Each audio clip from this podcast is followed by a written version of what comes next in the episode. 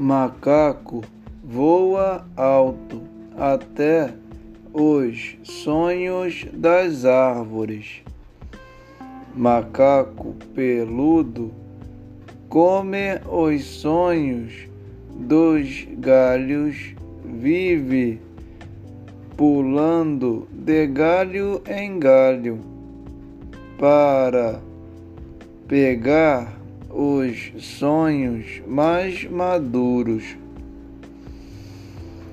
Macaco levado joga os sonhos para os desesperados que passam na rua todos atordoados, porque esse macaco é dono do mercado.